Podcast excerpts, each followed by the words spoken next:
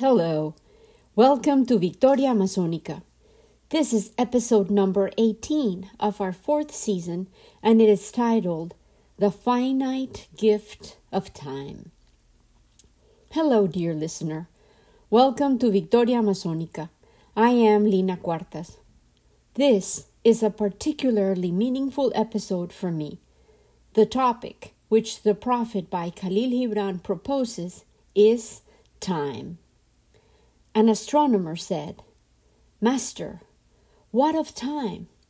And the prophet answered, You would measure time, the measureless, and the immeasurable.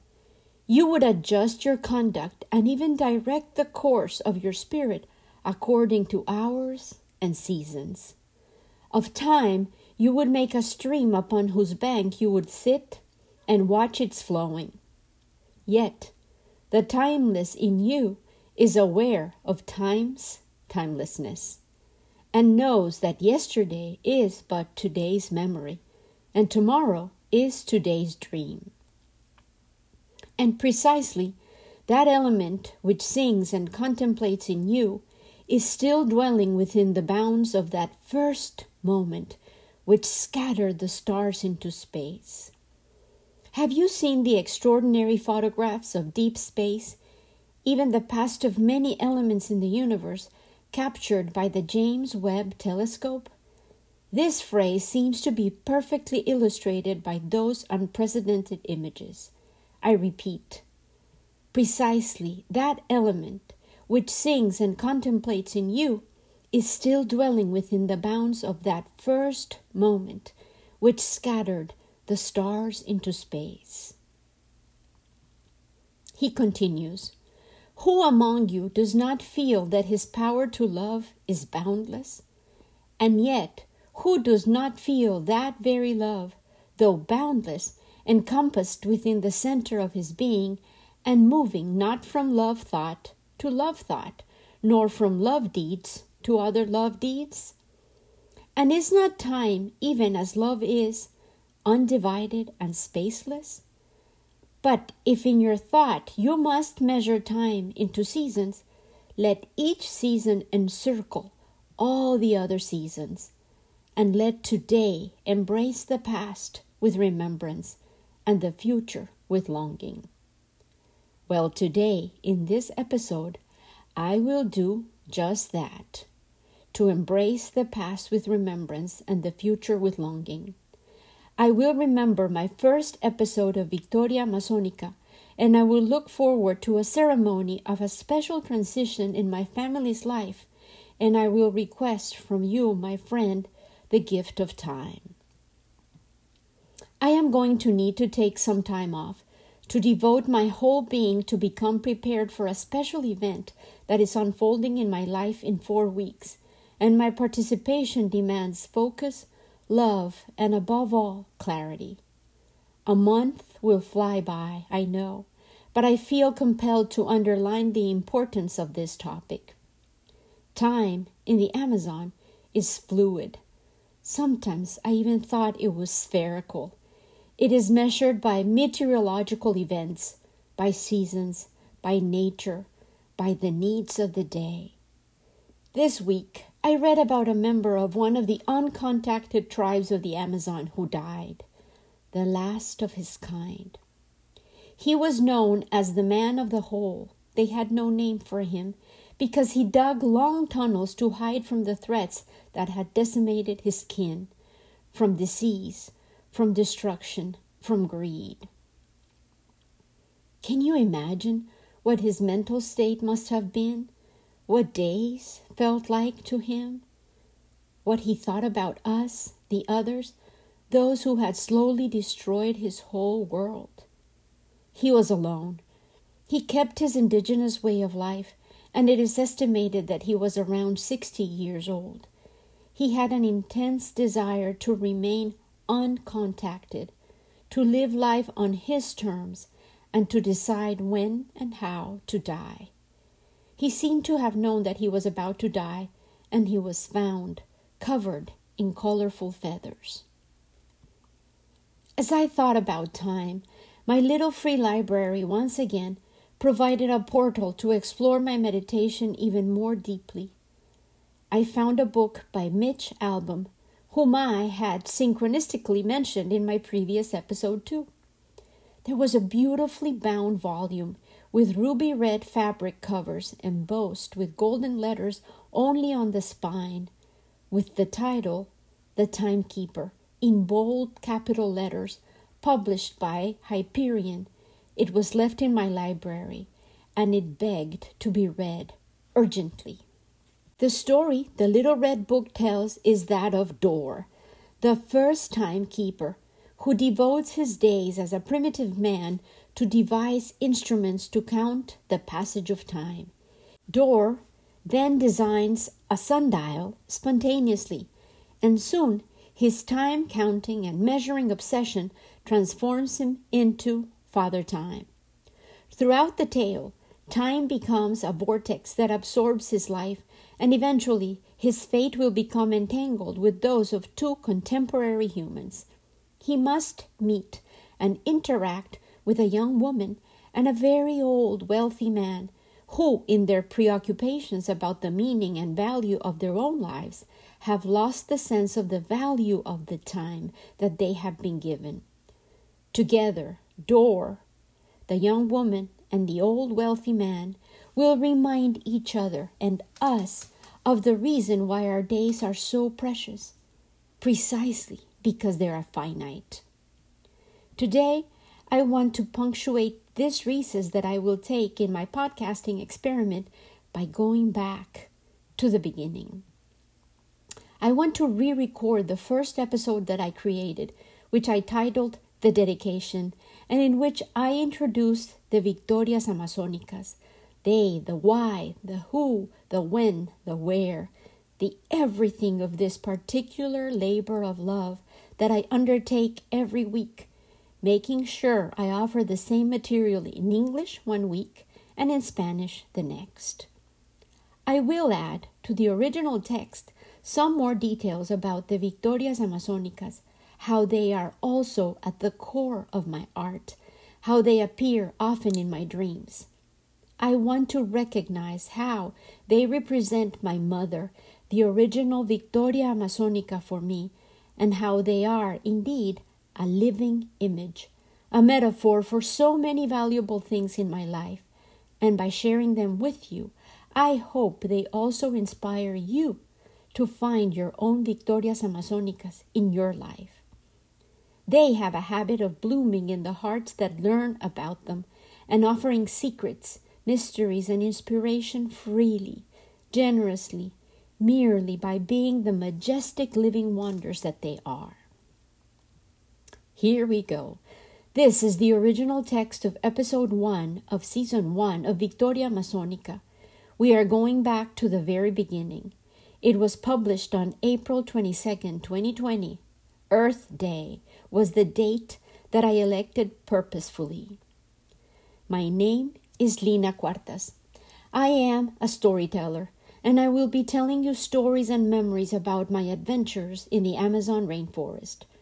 But before I begin, I asked myself the question Who am I telling these stories to?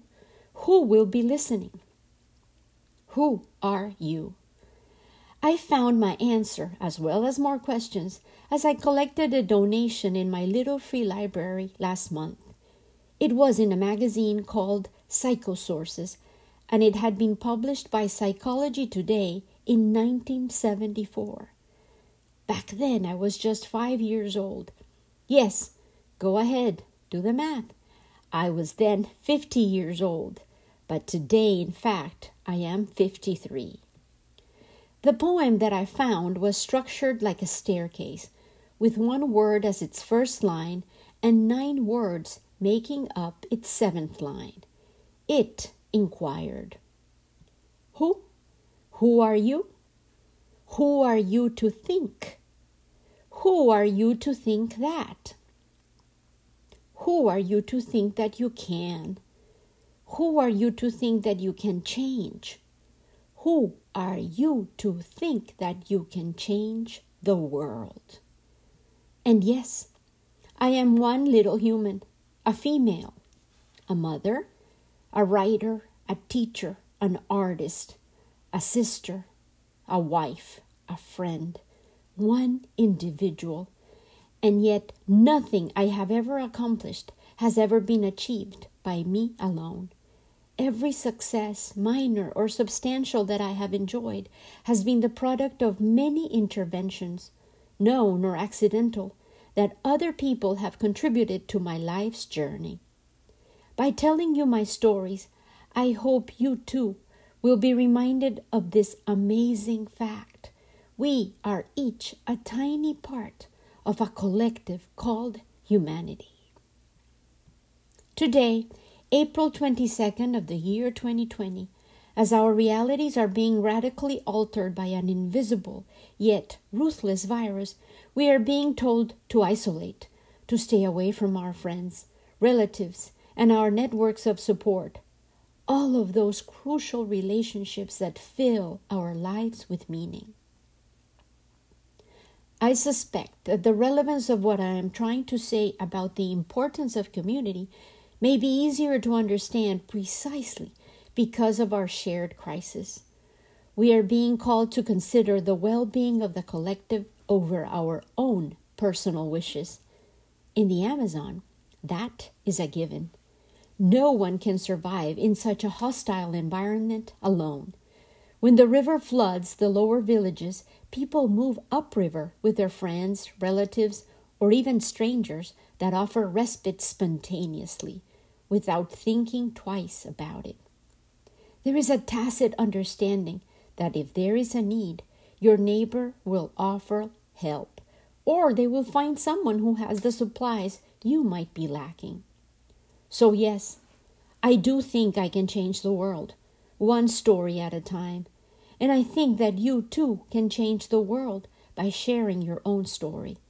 It is to you, fellow human being with an open heart, open eyes, and ears, that I dedicate Victoria Amazonica. I have seen your eyes, they haunt me. A pair of eyes surrounded by greenery are a recurrent scene in my dreams. The eyes, wise and inquisitive, vary in color and shape, but they always look straight at me. They ask, but they also answer and they defy. Who? Who are you? Who are you to think? Who are you to think that? Who are you to think that you can? Who are you to think that you can change the world? My answer Who are you to think that you cannot change the world?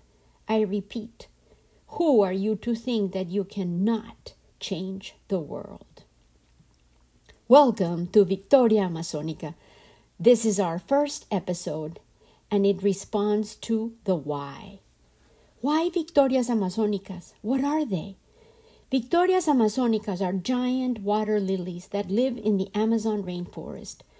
When they were first discovered, they were called Victoria regias by botanists in order to honor the young Queen of England but later on their name was changed to reflect their origin. That is why they are Amazonicas. They are large flowering plants connected by thick, strong stems. Their leaves are massive and beautifully patterned with deep crevices that resemble wrinkles of experience and age on a human face. The leaves open up slowly from tightly folded cocoons covered with thorns. The underside of each leaf has a slightly different purple hue, contrasted with dark green that intensifies as the leaf flattens to cover the water. The ways in which magenta and green are combined in the plant are an artist's dream. The blooms are the star of the show, though. Some experts have compared their aroma to ripe pineapple, but it's not quite the same. The smell is not really fruity, but it is pervasive and seems to intensify and diminish as the flower goes through its performance. The buds, in which the baby flower is nestled, are not as big as the leaves, but they are thicker and also covered with barbs to prevent fish from destroying the precious flower. I often thought that the Victorias were like a warrior dressed for battle, every surface of the plant except the petals is covered with thorns.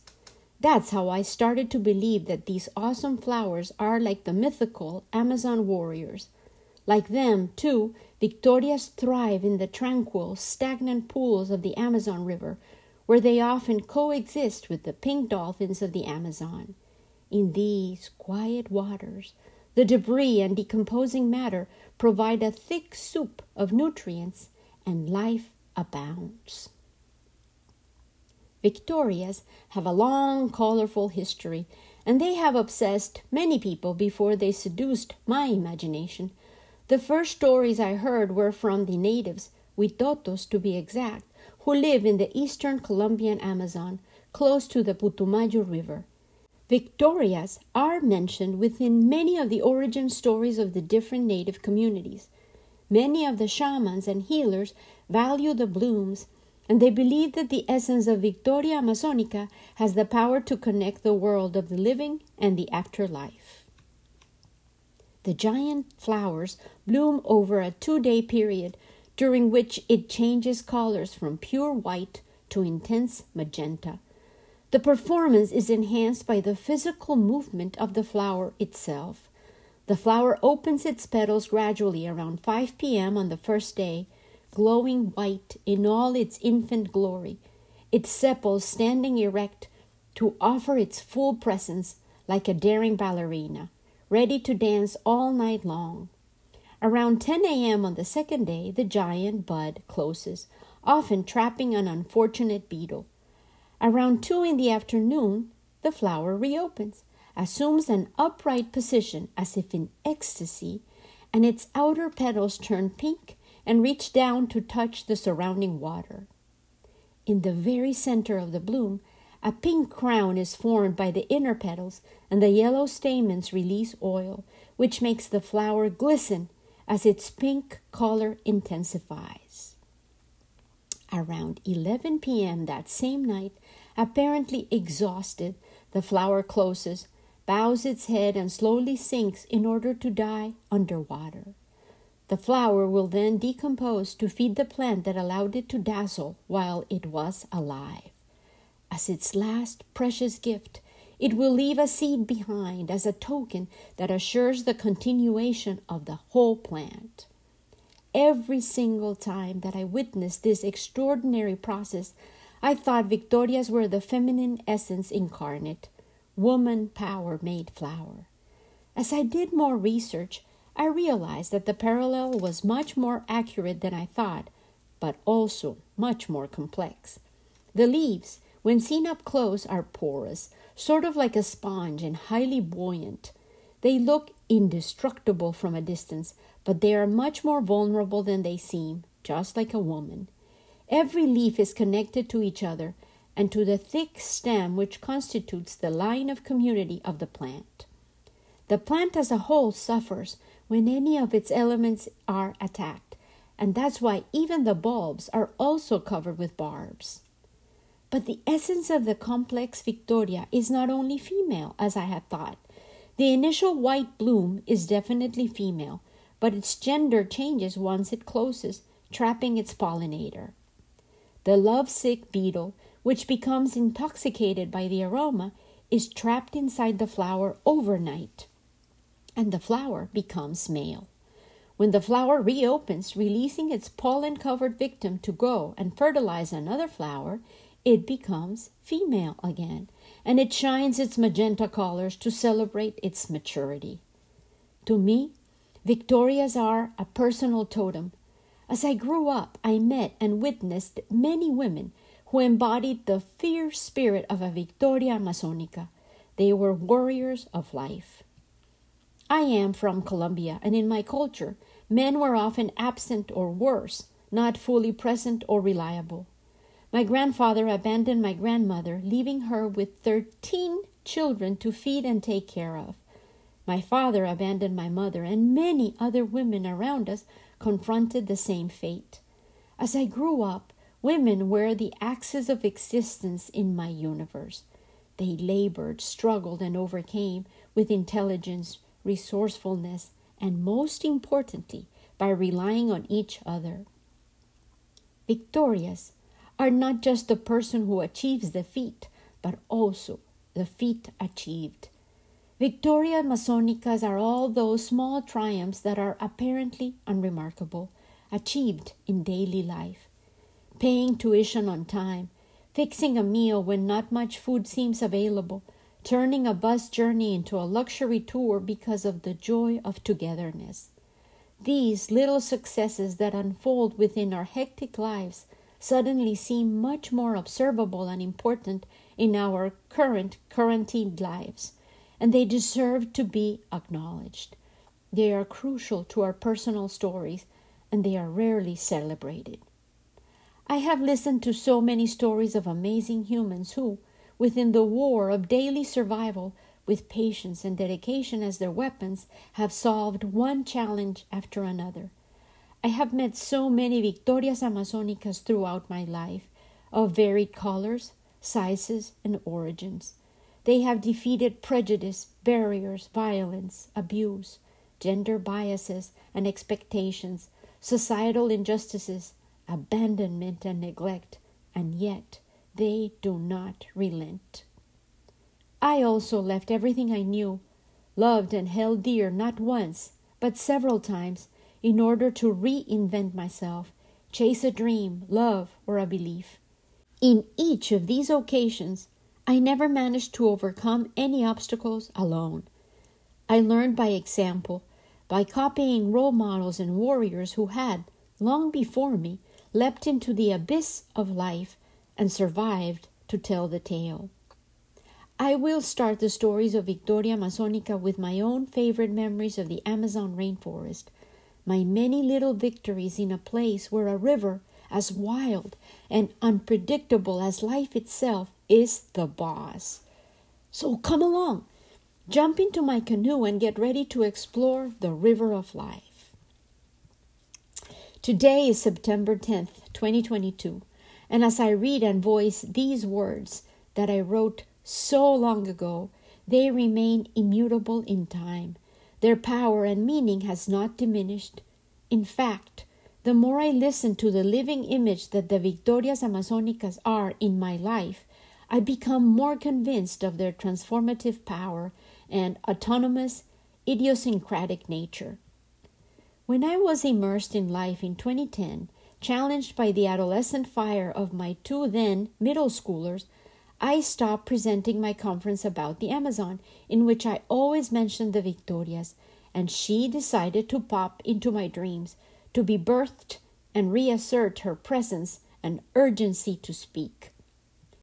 In my dream, I was alone, in the center of a maloca, and I was giving birth on my haunches, squatting and bathed by the generous rays of sunlight that were sneaking through the sun window centered on the high thatched ceiling of the maloca. I could feel the pain and the heat of exertion, but I envisioned and shared the determination to give life to a new being.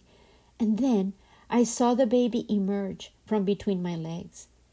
I grabbed her, wiping the living cocoon that she was wrapped within with my hands, and she opened her eyes. They were clear like morning skies, and there were wispy clouds within the irises, and I could hear a distinct voice within my head. I am Victoria Amazonica. I am all yours. I have no father, and your job is to tell my stories. Are you ready to listen to me? Since then, she has never stopped showing up periodically in my dreams, and she guides me to books and people memories and questions that are the rudders of the stories I narrate and the ideas I share. She is in me, with me, and she is housed and voiced from the beloved forest I take care of in a house I call the House of Love. This month, it will be the setting of a ritual that celebrates love itself. I need this month, from the second week of September to the second week of October, to center my being to remain clear and delight in this celebratory occasion that will be held in this blessed place, and time will be a crucial element in this quest. I will be back next week with the Spanish version of the Time episode. This return to the voice and story of the Victoria Amazonica, Her Majesty, the enormous lotus of the Amazon.